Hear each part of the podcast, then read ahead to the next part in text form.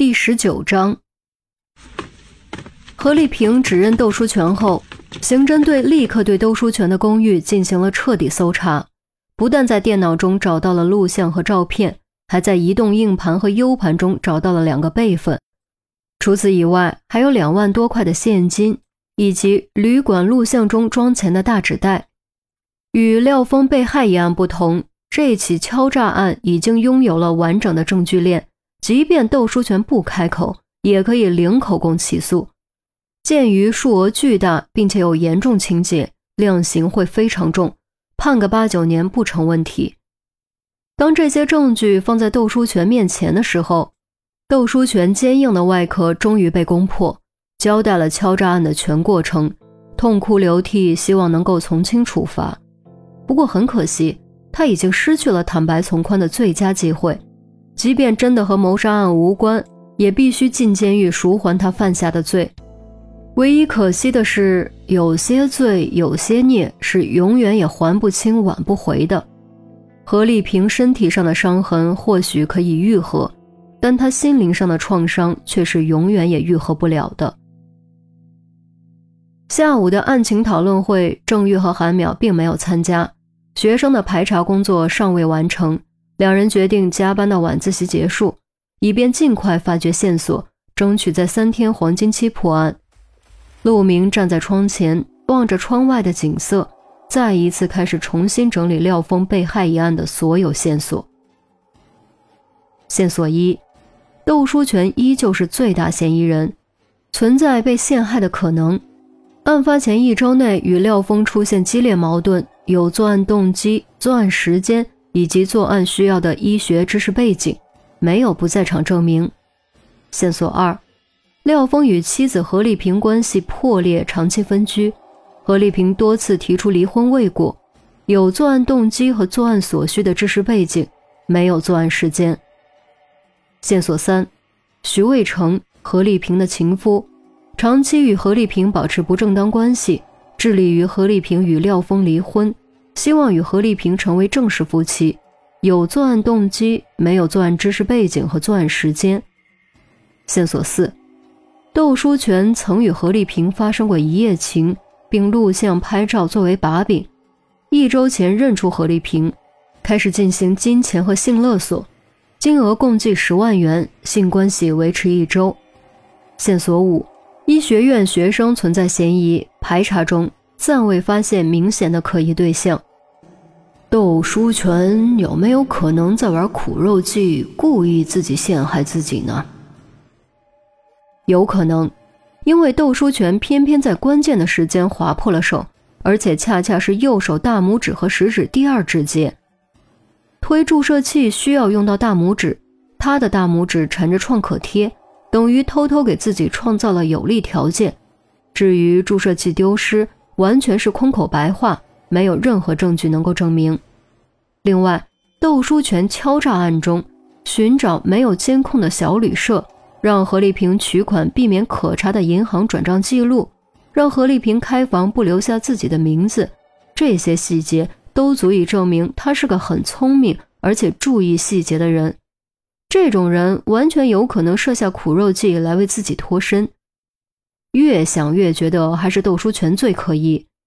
恰好这时有敲门声响起，陆明随口道：“进来。”陆队，我想再去廖峰的家啊，不，应该是教师公寓看一看。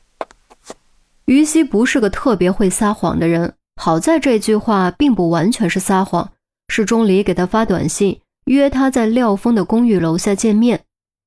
嗯，去吧。哎，等一下。进来，进来。陆明点点头，突然又连连招手，将于西喊了回来。于西走进来，关好门，一脸疑惑地看着陆明。我有个假设啊，小鱼，你帮我听听，看看能不能说得通。陆明立刻滔滔不绝说了起来，一边说还一边走来走去。现在我们假设窦书全是凶手。他在认出何丽萍后，开始对其进行敲诈。恰好这件事被廖峰发现了。廖峰虽然已经和妻子感情破裂，但依然对窦书全的行为非常愤怒。为了不让那些东西散播出去，他没有报警，而是自己想办法拿回那些东西。在此过程中，由于发自内心的愤怒和厌恶，他自然而然会找窦书全的茬儿，进而和他发生严重矛盾。顿了顿，陆明走到桌旁，手指一下下敲着桌子。再接着，也许是出于单纯的恼怒，亦或许是发现了老廖的真实目的，为了不让自己的敲诈计划败露。窦书全暗生杀机，精心设计了一场谋杀，并嫁祸给自己。他先准备了一只有自己指纹的注射器，并配比好氯化钡溶液，然后划破自己的手指，包上创可贴。接着，趁着老廖起身接水的瞬间，将其击晕，注射氯化钡，诱发冠心病猝死。最后，将注射器就近折断，藏在案发现场的垃圾桶里。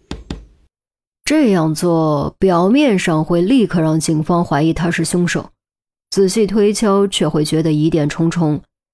凶手明明可以将凶器扔到更远的地方，甚至销毁，为什么要留在犯罪现场等待被发现呢？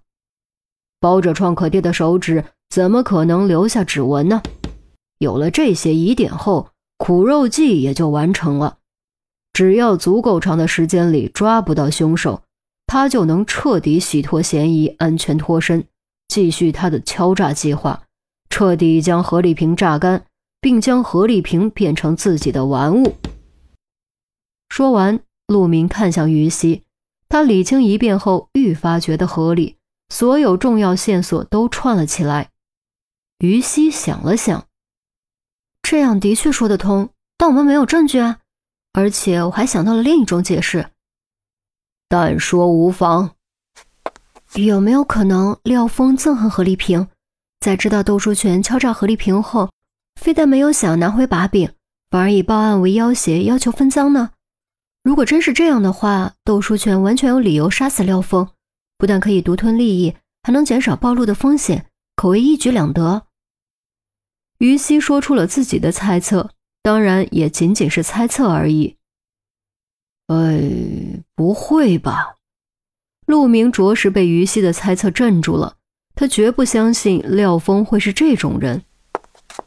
陆队，判断案情不能掺杂主观意识和个人情感，要时时刻刻保持客观的角度，这不是你说的吗？于西吐了下舌头。哎呀，你这丫头，好吧，也的确有这种可能，我会仔细考虑的。哦，对了。要不要杜斌陪你一起去？嗯，不用不用，他忙着呢，我自己去就行了。再说，不是已经查过一遍了吗？我就是再去看看而已。于西连忙摇手婉拒。嗯，行，那你去吧。陆明回到办公桌后坐下，端起茶杯准备喝水，眉头紧锁，开始认真思考于西的分析。如果真是这样的话。廖峰的名声可就彻底毁了。于西转身刚准备走，却又突然停下脚步，转过头，语气变得有点迟疑：“陆队，昨天你那句话到底是什么意思啊？”“我一天说那么多，谁知道你指的是哪一句？”陆明没好气的说道：“你不是和那小子合作的很愉快吗？就这句。”于西弱弱的说。有吗？不记得了，我什么都不知道，还愣着干什么？快去啊！陆明扬扬手，瞪了于西一眼。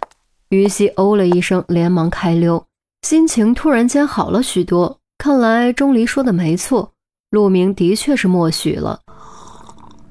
嗯，这丫头，希望能学到点东西吧。陆明摇摇头，吹气喝茶，喃喃自语。